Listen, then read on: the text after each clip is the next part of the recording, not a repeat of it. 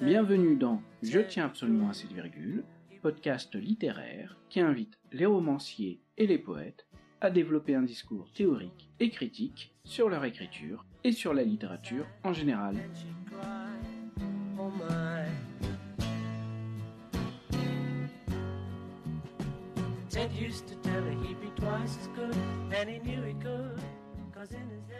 Je reçois aujourd'hui Patrice Jean, qui a publié son premier roman, La France de Bernard, en 2013 aux éditions Rue Fromentin. Depuis, Patrice Jean a publié notamment L'homme surnuméraire, toujours aux éditions Rue Fromentin en 2017, ou encore Le parti d'Edgar Winger, aux éditions Gallimard en 2022, roman pour lequel il a reçu le prix des Hussards.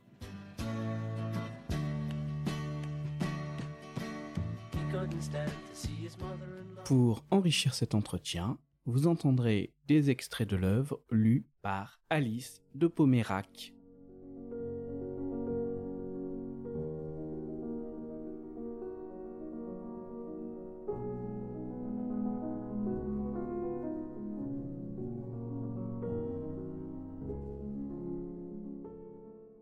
Il semblait à Claire qu'elle s'éveillait d'une longue nuit de l'âme après le sommeil ouaté de son mariage.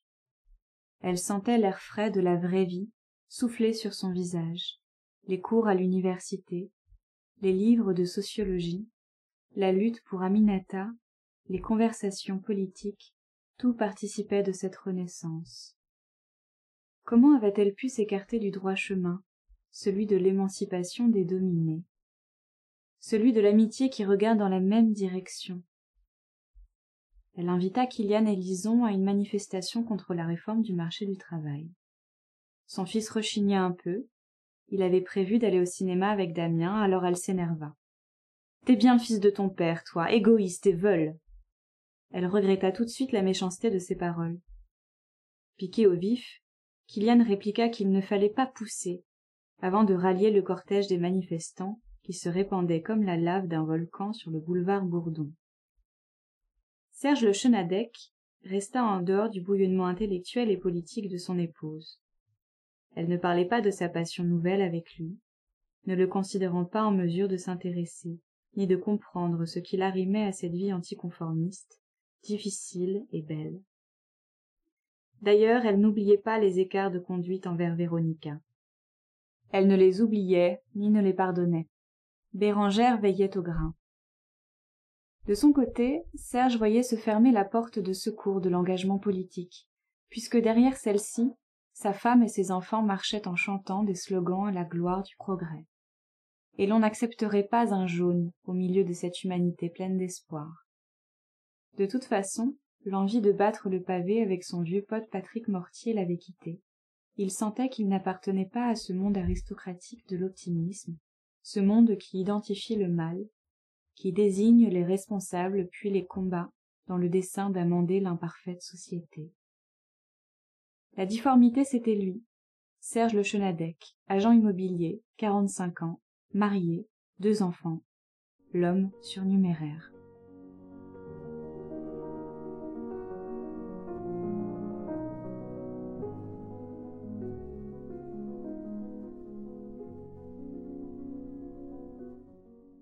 Quel aspect du travail romanesque vous paraît le plus difficile à maîtriser? En réalité, la difficulté du roman, c'est créer un monde, parce qu'un roman, euh, c'est un monde. Enfin, il n'existe pas avant que le roman soit écrit.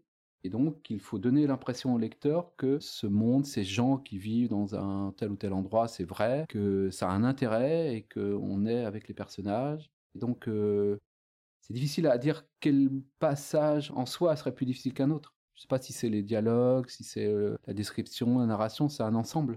C'est avoir l'espèce de flamme qui fait que euh, le roman soudainement prend, comme un feu qui prend, si vous voulez. On dit ah ça y est, ça a pris. Vous avez un feu, on met un peu de, on remue les braises, on souffle avec euh, dessus, et puis soudainement le feu prend. c'est ce moment-là qui est difficile à peut-être à faire advenir.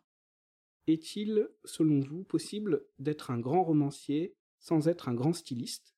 Et de manière plus générale, quelles qualités vont faire d'un livre un grand roman?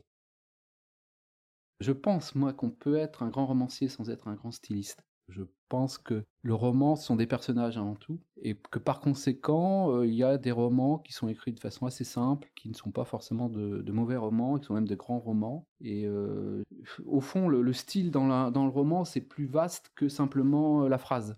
Parce qu'on entend souvent par style la qualité de la phrase. Il faut une phrase bien construite, des, images, des métaphores. Et alors que le roman, c'est plus large. C'est aussi la construction d'un récit, d'un personnage, les idées.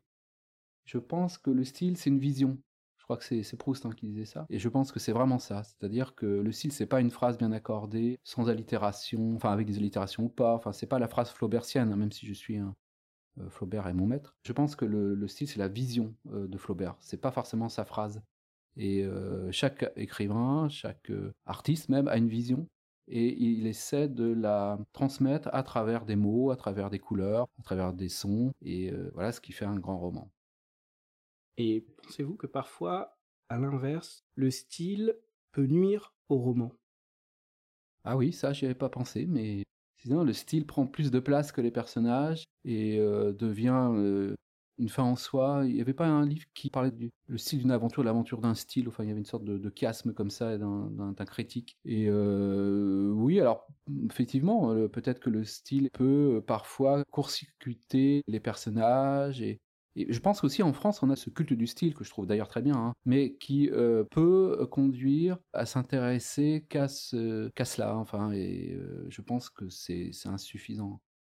La littérature, ça peut pas être simplement des, phrases bien écrites. Et il y a même des romans qui sont très bien écrits, avec des, belles images qui sont, qui sont ennuyeux à mourir. Vous avez un exemple en tête? Deux exemples en tête euh, non, je veux pas. Je, mais enfin, on a tous. Bon, par exemple, un, si, si vous voulez, mais alors ça, c'est je vais être totalement décrédibilisé, mais j'avais lu euh, un livre de Julien Gracq qui s'appelait euh, Le Château d'Argol, qui était extrêmement bien écrit, très intelligent, et ça a été un pinceau pour moi de le lire. Et alors je vais encore plus me décrédibiliser, mais d'un château à l'autre de Céline, je trouve ça insupportable. C'est un pinceau pour deux lecteurs, et alors que je reconnais que le style est flamboyant, hein, c'est Céline, donc euh, là-dessus le génie est, intact, si j'ose dire. Mais je regrette, ça m'ennuise parce que à un moment, je pense, chez Céline, le style a pris le pas justement sur tout. Euh, il n'y avait plus que ça qui comptait, et euh, sa fameuse petite musique, et puis on ne sait plus trop ce qu'il voulait dire, euh, si ce n'est que, que le monde était horrible, les hommes étaient des salauds, etc. Mais ça, on avait compris depuis un certain temps. Développez-vous ce que l'on appelle communément des morceaux de bravoure, ou vous appliquez-vous à maintenir un style constant tout au long de votre livre? Non, je m'interdis absolument pas un morceau de bravoure, ni les ruptures de rythme, ni les changements de registre, ni, de passer d'un portrait à un dialogue, et d'un dialogue à une idée philosophique. J'aime beaucoup tout mélanger dans le roman. Et c'est pour ça que j'aime le roman, parce qu'au fond, euh, on peut tout, tout faire. C'est c'est le genre le plus libre, et euh, certains diraient que par conséquent, c'est pas de l'art. Moi, je crois que si quand même. Et euh, non, non, j'aime bien justement les ruptures, c'est-à-dire commencer une phrase dans un style assez, euh, avec des imparfaits de subjonctif, un style assez châtié, puis soudainement un, mot grossier qui, qui, vient euh, casser la phrase. Et de la même façon, on peut avoir un, passage assez, comment dire, plus pas plat, enfin j'espère que ce soit pas trop plat, mais enfin, et soudainement un morceau de bravoure, voilà. Vous pensez que la, la variété est importante dans la construction d'un roman? Ouais, je pense, oui. C'est dommage de pas de pas utiliser différentes personnes, par exemple. C'est dommage de pas euh, utiliser toutes les ressources du, roman. Et euh, j'ai une peur panique quand j'écris, c'est d'ennuyer le lecteur. Ça peut arriver, hein, ça. Peut-être que certains qui écoutent euh, vont se dire, mais pourtant tu réussis à chaque fois à le faire. Quelle est la place du style dans votre travail romanesque, justement? Tout à l'heure, je parlais de vision. Il y a une chose à quoi je fais très attention, c'est le cliché j'essaie euh, qu'il n'y ait pas de cliché. Alors un cliché, c'est pas simplement euh, les mots, ça peut être aussi un cliché de la réflexion, de la pensée. On peut avoir une écriture extrêmement précise, pointue, sans aucun stéréotype, sans aucun cliché euh, dans ce qu'on écrit, mais la pensée sera, sera au fond empreinte de clichés, de choses déjà dites mille fois, et ça, ça ne m'intéresse pas. Je prends un exemple. J'écris un roman, puis j'ai un personnage, dis le personnage, enfin le euh, X était assis dans un canapé. Bon, ça c'est écrit simplement. Je vais essayer de tourner autrement la phrase pour qu'elle soit un peu plus, euh, un peu plus intéressante. Sauf, enfin, Parfois aussi, il faut qu'il y ait des passages banals, parce que autrement on arrive dans une écriture baroque et totalement incompréhensible. Donc c'est un dosage entre des, passages euh, qui sont assez clairs et puis par moments, comme vous disiez tout à l'heure, des morceaux de bravoure et des, choses plus compliquées, une, image un peu plus recherchée. Quel passage, selon vous, appelle à la clarté ou au contraire à un travail plus développé de l'écriture? Je pense que la clarté, d'une manière générale, c'est tout le temps. Et quand je me relis euh, quelques jours plus tard ou quelques mois plus tard et que je comprends pas ce que j'ai voulu dire, je me, suis, je me dis j'ai raté. C'est une simple politesse de l'auteur d'être clair, à mon sens. Hein. Euh, je sais que certains ne seront pas d'accord, bon bref. Alors pour répondre quand même à la question, euh, disons que je peux passer d'un passage plus banal à un passage plus lyrique si ça correspond à l'histoire. Je vais donner un exemple. J'ai écrit un roman qui s'appelle La poursuite de l'idéal. Et il y a un moment, le personnage se retrouve à Naples. Et lors d'une nuit, il échappe à une soirée d'officiel où il y a un ministre. Et il se retrouve avec deux amis italiens dans un parc, c'est la nuit. Et euh, il vit un moment que j'appellerais moi un instant poétique, parce qu'il est en accord avec euh, ce qu'il voit, avec les éléments. Et là, je pense que j'ai le droit d'être un peu lyrique. Et donc là, c'est le moment où on peut malgré tout euh, lâcher la bride au, lyrisme et peut-être un morceau de bravoure si jamais l'inspiration euh, le, présente. Mais vous ne préméditez pas forcément vos morceaux de bravoure. Pas vraiment. Quand j'écris un roman, je n'ai pas tout en tête. Je pars d'une situation, d'un personnage, de quelques idées auxquelles je tiens, et les choses viennent un peu comme ça, dans une sorte de rêve éveillé. Comme dans les rêves, on ne sait pas trop ce qui va se passer finalement. Les idées viennent de manière un peu mystérieuse.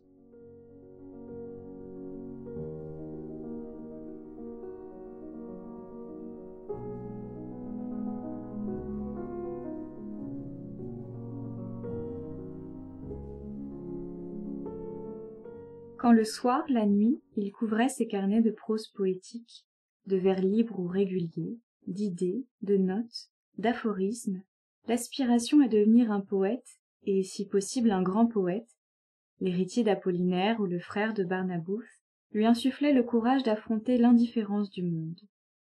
Un jour on reconnaîtrait sa poésie. Dès qu'il descendait dans la rue, s'asseyait dans le métro, son ambition lui semblait aussi incongrue que s'il avait souhaité enfiler le haume d'un chevalier ou la fraise empesée du duc de Guise. Tous ces piétons, filant droit à leur bureau, tous ces passagers dans une rame de métro absorbés par leur portable attendaient-ils qu'un nouveau poète publiât son recueil? On s'excitait pour le prochain match du PSG pour un concert au stade de france un groupe de rap ou de heavy metal au zénith pour un james bond nouveau mais pour une plaquette de poésie sa passion alors abougrissait à la proportion d'une maladie honteuse. Elle n'était pas autre chose qu'une folie désuète. Tout poète dans la france du XXIe siècle s'apparentait à un don quichotte qu'aucun cervantes n'aurait l'idée de prendre pour héros. Il avait assisté à une conférence de jacques reda l'un des derniers poètes connus au vrai pays de gloire et le dernier des grands poètes avait peur de se dire poète parce qu'il suffit d'être poète pour être considéré comme rien. Convenez que pour un héros l'ambition d'être le nouveau rien du monde littéraire ce n'est pas exaltant. Il se consolait avec l'argument rituel il en avait toujours été ainsi.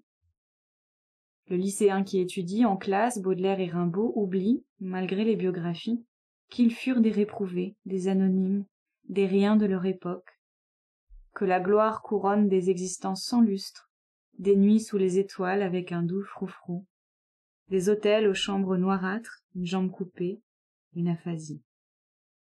La gloire posthume dissimule au lecteur s'ils n'y prennent garde que pour un rimbaud ou un baudelaire l'existence n'a pas été vécue à la lumière de la reconnaissance mais dans l'ombre des reclus et des bannis. Cyril à peine sorti des études confronté à la double loi du marché et des loisirs mesurait l'affreuse noblesse de sa vocation. Pire si l'on en croyait jacques reda l'âpreté des temps s'était accrue. Imagine-t-on baudelaire se désoler que le poète ne soit rien? Lui pour qui il n'y avait de grand parmi les hommes que le poète le prêtre et le soldat. Au temps de verlaine des jeunes gens fréquentaient les cercles de poésie les salons de josé maria de heredia ou ceux de mallarmé. On se battait pour ou contre les Parnassiens. On conspuait Copé. L'histoire de la poésie représentait l'enjeu premier d'une vie digne de ce nom. Aujourd'hui, les jeunes gens se battent pour sauver la planète, se regroupent pour célébrer la morgue d'un rocker ou la révolte sociale d'un rappeur.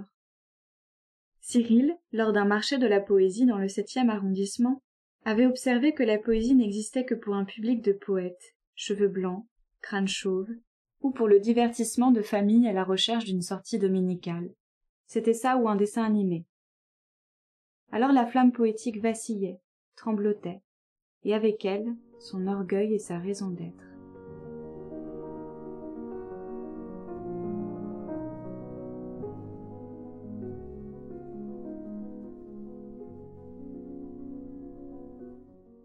Vous arrive-t-il de retravailler vos textes? Est-ce que vous effectuez un travail de réécriture et quelle forme prend-il? Normalement, quand j'ai fini d'écrire dans, la journée, j'y passe 3, 4, 5 heures. Enfin, après 5-6 heures, ça devient difficile parce que le cerveau euh, ne veut plus. Il est un peu comme un cheval qui se cabre et dit non, non, c'est fini, je rentre à l'écurie. Donc, euh, quand j'ai fini d'écrire, je relis la page, j'essaie de, supprimer des répétitions, d'enlever euh, des conjonctions qui ne sont pas toujours euh, utiles, comme donc, or. À ce moment-là, si, je peux les enlever, je les enlève. J'essaie que la page soit le plus claire possible et quand j'ai fait ce travail, c'est fini. Je n'y reviens que lors de la deuxième lecture entière du roman, et là je peux modifier si à nouveau, parce que euh, le jour même, euh, on est encore très proche en, réalité de ce qu'on vient d'écrire, donc il faut prendre un peu de temps, quelques, quelques semaines, voire quelques mois, pour avoir un nouveau regard et, que ce nouveau regard permette de supprimer les erreurs qu'on avait, euh, qu'on avait écrites, qu'on n'avait pas vues. Lors du premier épisode de cette émission, j'avais interrogé Jean-Pierre Montal, au sujet d'une citation de Nathalie Sarraute. Cette dernière affirmait dans son livre L'ère du soupçon Selon toute apparence, non seulement le romancier ne croit plus guère à ses personnages, mais le lecteur de son côté n'arrive plus à y croire. Jean-Pierre Montal avait alors défendu l'idée que l'élan du roman du XIXe siècle, à un moment c'était un peu tari, mais avait repris. Comment vous positionnez-vous euh, par rapport à cette citation de Nathalie Sarraute? Là, je suis entièrement d'accord avec Jean-Pierre Montal. Moi, je pense que le roman, ce sont des personnages. C'est-à-dire que s'il n'y a pas de personnages, il n'y a pas de roman. S'il n'y a pas de personnages, il y a des idées, il y a de la poésie, il y a... mais il n'y a pas de roman. c'est vraiment une sorte de, lien substantiel euh, du roman avec le personnage.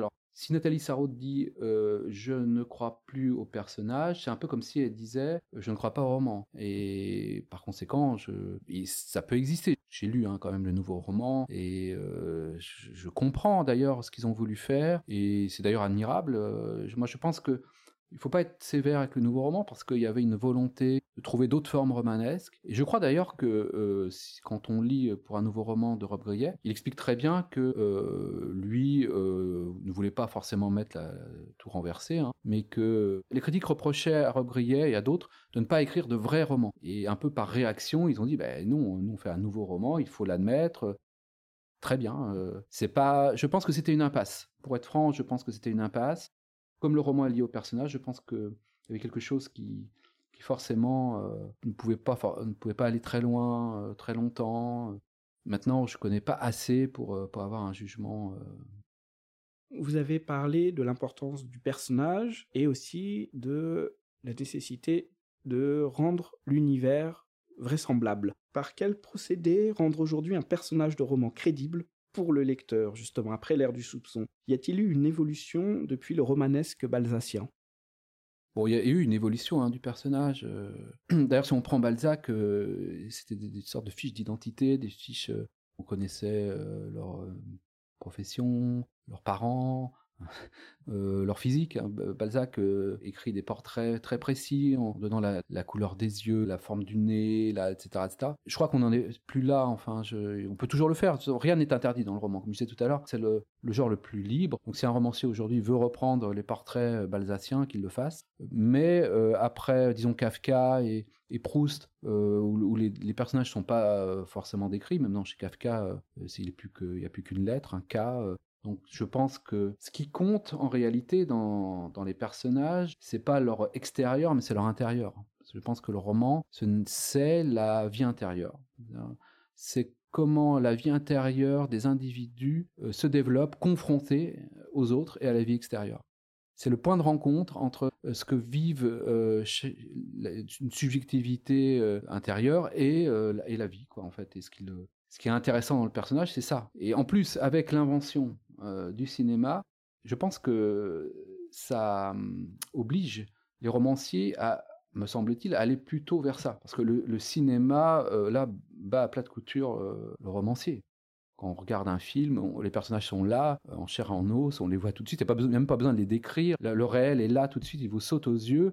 Mais la force du romancier, lui, c'est qu'il va pouvoir aller derrière ce réel qui nous saute aux yeux. Il va voir ce qui se passe dans la, tête et dans l'âme de ces personnages. Et je pense que c'est un chemin, enfin disons une, quelque chose que le romancier doit, comment dire, euh, développer. Enfin, c'est sa force. Il faut voir quelles sont les forces du romancier, dans son art même. Et l'invention du cinéma, je pense, a obligé le romancier à comprendre ça. C'est-à-dire, il a ce que le cinéma n'a pas, c'est d'abord cette vie invisible et intérieure, et il a aussi les idées que le cinéma a quand même beaucoup moins. Il a ces deux forces qui font que, à mon avis, le roman est toujours intéressant. Stendhal comparait le roman à un miroir. Il affirmait un roman est un miroir qui se promène sur une grande route. Tantôt il reflète à vos yeux l'azur des cieux, tantôt la fange des bourbiers de la route. Et l'homme qui porte le miroir dans sa hotte sera par vous accusé d'être immoral. Son miroir montre la fange, et vous accusez le miroir. Vous avez développé l'importance de l'humour, et vos romans ont une grande dimension satirique. Est-ce que cette dimension satirique n'est pas déjà transfigurer le réel, et donc s'écarte, en ce sens, comment dire, de l'intention de Stendhal? Je pense que c'est pas un miroir qu'on promène euh, le long d'un roman, c'est un regard qu'on promène. Ce que je disais tout à l'heure, une vision. Et cette vision est, à la fois euh, objective et subjective. Par conséquent, ce qui est intéressant, c'est euh, la transfiguration et la, singularité de cette vision que le, romancier va, va, exprimer. Et comme je disais tout de suite, ce qui intéresse le romancier, c'est la vie intérieure des, des personnages par conséquent, le miroir, euh, je pense pas que ce soit une bonne métaphore. Hein. C'est Donc là-dessus, vous n'êtes pas stendhalien parce que vous, vous, réclamez souvent de Stendhal, alors c'est pour ça. Je... Non, non, non, parce qu'on peut, on faut distordre le réel, faut le. C'est-à-dire que, comment dire, euh, ce qui est intéressant, c'est pas de reproduire tel quel le réel. Je trouve que ça n'a strictement aucun intérêt, mais c'est de, voir dans ce réel ce qui, euh, est intéressant dans ce réel. C'est une sorte de flamme, de, paradoxe, euh, et donc le regard du romancier doit viser ce paradoxe ou cette, le côté euh, comique de la réalité pour les présenter dans son roman. S'il se contente de, montrer le réel tel quel. Ça a un intérêt, bien sûr, mais de toute façon, c'est pas possible. Il faut bien voir que le réel, euh, ici, on est dans une pièce. Si je devais décrire tout ce qu'il y a dans la pièce, ce serait sur des dizaines de pages. Euh, je mettrais d'abord le, titre de tous les livres. Ça n'aurait strictement aucun intérêt. Donc, c'est-à-dire que le romancier toujours choisit dans la réalité ce qu'il va retranscrire. D'ailleurs, c'est même pas forcément la réalité, c'est dans son imaginaire. Et il le choisit dans le cadre d'une recréation artistique, humoristique euh, et philosophique.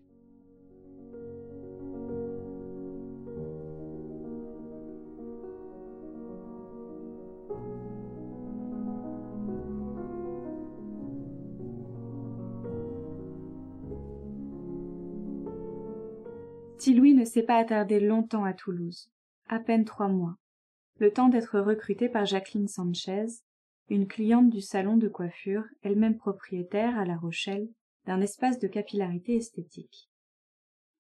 Elle ne vint que deux fois dans la ville rose se faire couper les cheveux par Louis, mais elle se prit d'affection pour ce stagiaire aux doigts d'artiste. Vous comprenez, se souvient Jacqueline, Louis il commençait à perdre ses cheveux. Ça l'embêtait surtout pour un apprenti coiffeur. Il malvoit sa hantise de devenir chauve. Or, moi, les cheveux, c'est ma passion. On avait des discussions vachement profondes autour des cheveux. Quand je suis revenue chez moi, après les vacances, j'en ai parlé à mon mari, Gérard, et on a pensé tous les deux qu'on pourrait l'embaucher dès que son contrat toulousain prendrait fin. Quand on lui a dit qu'il était engagé, il était super content. C'est à La Rochelle que Louis a écrit ses premiers poèmes. Un jour il eut l'idée de composer un quatrain pour l'afficher sur la vitrine du salon. Une idée de génie, n'hésite pas à clamer Jacqueline aujourd'hui. Une idée qui a accru notre chiffre d'affaires de 20%. Je n'oublierai jamais ces quatre vers. Les cheveux d'or ou de nuit embellissent toute la vie. Dans ce salon merveilleux, faites couper vos cheveux. Louis m'expliqua qu'il préféra le vers impair, plus vague et plus soluble dans l'air. À l'époque, il lisait beaucoup Verlaine. Il avait écrit aussi un sonnet très sensible, où il comparait l'apparition des cheveux blancs à de la neige qui recouvre l'ardoise bleue de nos maisons. Chaque semaine, une stance inédite ornait la vitrine de l'espace capillaire. Les clientes raffolaient de ce nouveau coiffeur. Certaines revenaient toutes les semaines pour jouir d'un massage du cuir chevelu sous l'eau tiède, l'ensemble orchestré par les mains savantes de Petit Louis. Aux plus fidèles, le coiffeur récitait l'une de ses compositions pour les remercier de leur constance.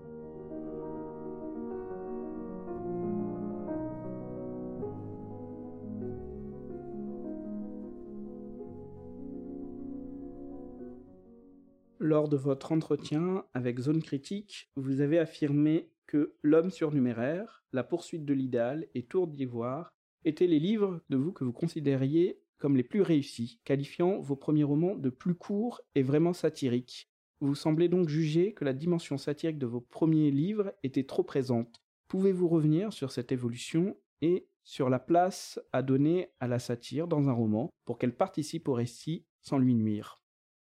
Non, mais là, j'ai donné une réponse euh, parce qu'il en fallait une. Mais euh, non, mais euh, ce que je voulais dire, c'est que par exemple, la satire, c'est une des dimensions possibles du roman, mais elle ne doit pas être la seule dans un roman.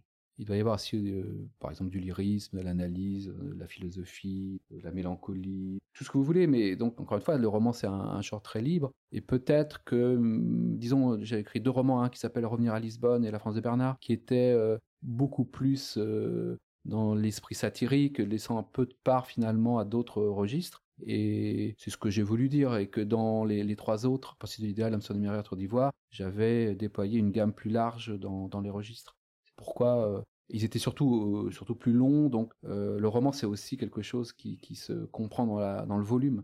Pour bien comprendre un individu, euh, c'est, il faut quand même 300-400 pages. Euh, c'est pas une nouvelle, il faut faire la différence entre la nouvelle et le roman. Donc 300-400 pages, c'était plus à même de, dire ce que j'avais envie de dire à travers ces, je me trompe peut-être parce qu'un auteur ne sait jamais hein, quels, sont, quels, sont, ses meilleurs romans. Je sais que justement Jean-Pierre Montal dit souvent que La France de Bernard est mon meilleur roman. Il a peut-être raison. J'ai peut-être tout donné au départ et c'est fini. Peut-être, mais euh, malgré tout, il manque certains éléments. Euh, enfin, c'est pas qu'il manque, mais on peut, on peut imaginer des romans avec d'autres registres. Donc pour vous, la taille compte dans le roman? Pour vous, ça, doit être une épaisseur, ça doit être un temps aussi de lecture qui est important? Disons que c'est pas la même chose. De toute façon, j'aurais pas pu écrire un roman satirique sur 500 pages. Je pense que ça correspond pas. Un roman satirique, ironique, c'est un peu comme euh, les contes de Voltaire, ne doit pas être trop long. Il court le risque autrement de s'essouffler, d'ennuyer le lecteur. Quand j'ai commencé euh, La poursuite de l'idéal, l'homme sur numéraire, je savais que j'allais écrire des longs romans. C'est-à-dire que dès le départ, je savais que le roman serait épais. Euh, pour celui-là, de toute façon, j'avais décidé de, faire autant de pages et de signes, disons, que le Roger Noir. C'est ce que j'ai fait. Et on n'écrit pas de la même façon quand on part pour un roman qui va faire 600 euh, pages que pour un roman qui va en faire 200 ou 150. Il y a un rythme différent, il y a une temporalité différente, une façon de présenter les personnages qui est aussi différente. Donc vous préférez les formats longs au format court, vous y a quand même comme ça une, une préférence? Bah, je dirais que le format long euh, est plus ambitieux par, définition. C'est un peu bête à dire, hein, mais si on doit écrire un livre qui fait 300 pages ou 400, c'est plus compliqué. Il, va falloir déployer d'autres qualités que simplement euh, trouver une petite histoire pour amuser. Même si, pour euh, me contredire tout de suite, amuser c'est pas si facile. Faire rire c'est pas si facile. Donc je, suis assez content malgré tout hein, de la France de Bernard. Et ce que je disais souvent quand il a été publié, c'est qu'il n'y avait pas un, gramme de, lyrisme et d'émotion dans ce roman. Et moi, j'en étais assez content d'avoir euh, écrit un roman euh, aussi peu euh, sentimental, aussi violent finalement, et, ne baissant jamais la garde. J'avais pensé, j'ai pensé au film, alors, toute proportion gardée, hein, de Charlie Chaplin qui s'appelle Le Dictateur, qui est un très beau film, mais qui est extrêmement satirique envers Hitler, etc. Et à la fin, je ne sais pas si vous vous souvenez, mais le, faux Hitler, qui est ce petit barbier juif, fait un discours sur les droits de l'homme, sur la fraternité, Je trouvais que ce discours gâche le, le film qui aurait été beaucoup plus fort s'il était resté jusqu'au bout méchant, satirique, etc.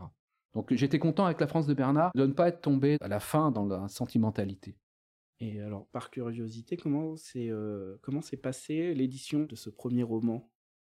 Bah, Écoutez, je l'avais envoyé à, à Rue Fromentin par mail et tout de suite il m'avait répondu. Il m'avait dit euh, j'avais envoyé le premier chapitre, voilà. Et Jean-Pierre Montal m'avait dit euh, euh, envoyez tout, tout, le roman. J'ai envoyé tout le roman. Et puis un ou deux jours plus tard, il m'a dit je veux vous appeler. J'ai appelez-moi. Et donc là, j'avais eu au téléphone et tout de suite, assez rapidement, on avait signé le, livre. Et j'étais très content parce que Bon, il n'était pas très, il pas très politiquement correct comme beaucoup de choses que j'écris, et je me disais c'est pas facile de trouver un éditeur si en plus on se rajoute cette croix de la malpensance.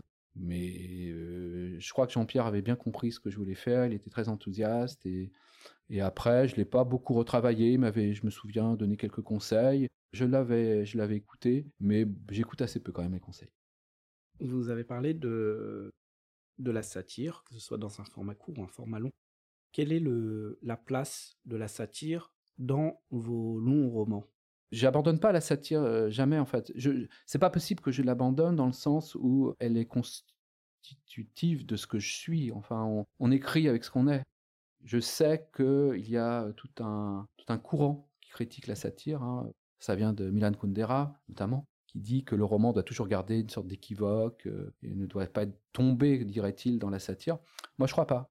Je pense qu'il faut faire feu de tout bois quand on écrit un roman et ne pas se, se, limiter si jamais il y a de la satire. Et d'ailleurs, Kundera lui-même en a fait. Et son grand maître, Rabelais, était quand même dans la satire euh, à 100%.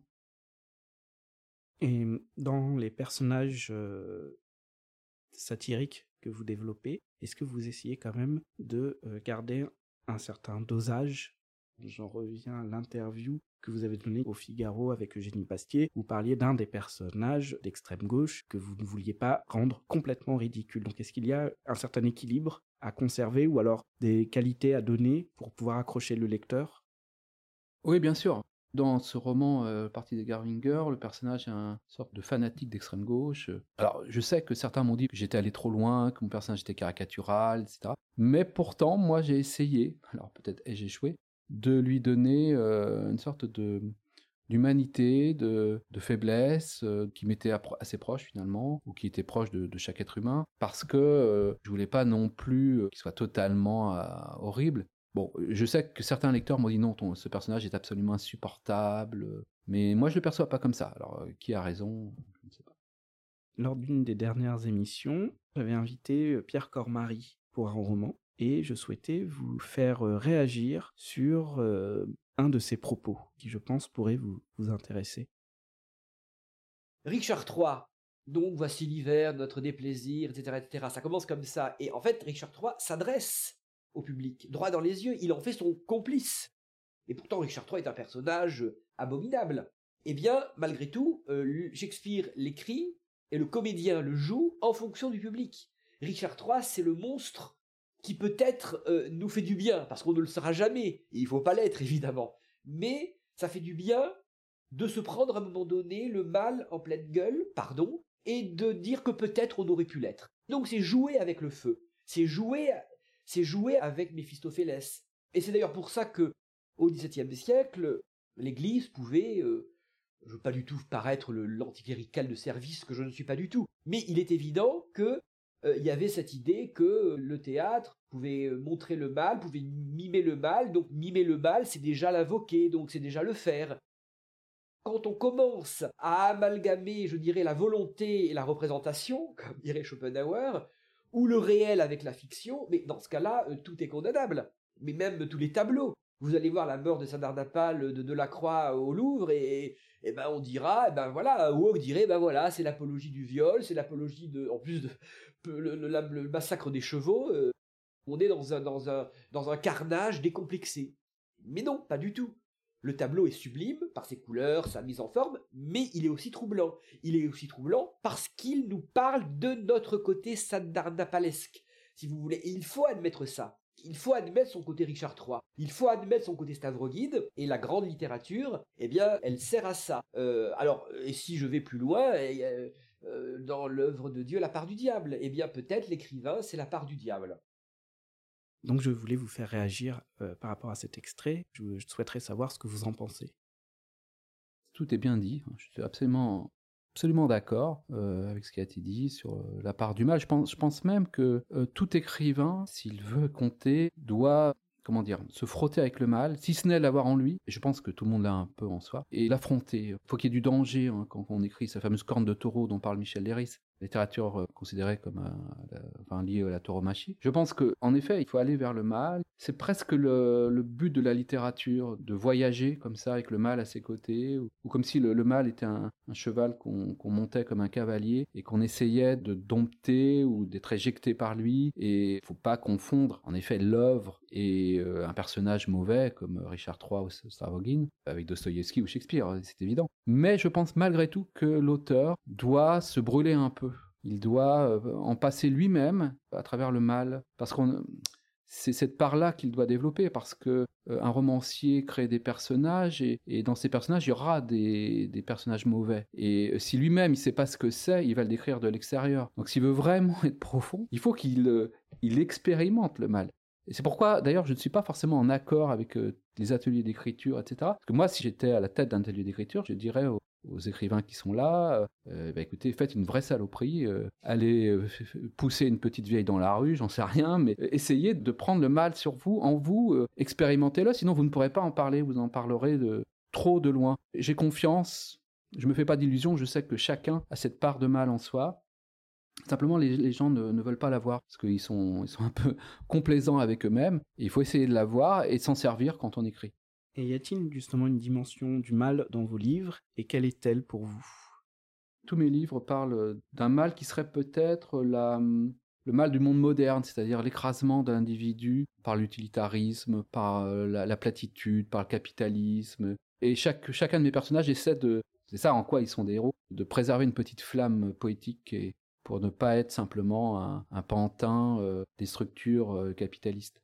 Et le mal, ça peut être le désir, ça peut être l'indifférence, ça peut être parfois reprendre les idées à la mode. Par exemple, dans l'homme surnuméraire, le mal, pour moi, c'est la femme de mon, de mon personnage qui euh, soudainement se met à, fréquenter des amis féministes et des cours de sociologie qui lui font penser que son mari est un pauvre type, un raté, un minable, et euh, le mal est dans les idées là cette fois. Et ce type qui était extrêmement sympathique et aimant ses enfants et sa femme est rejeté, et il est rejeté par une forme de mal qui, qui est passée euh, par une vision du monde à la mode.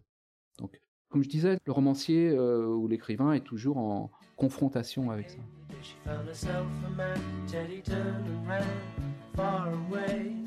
C'était Je tiens absolument à cette virgule présenté par moi-même, Hervé Veil, avec pour invité Patrice Jean.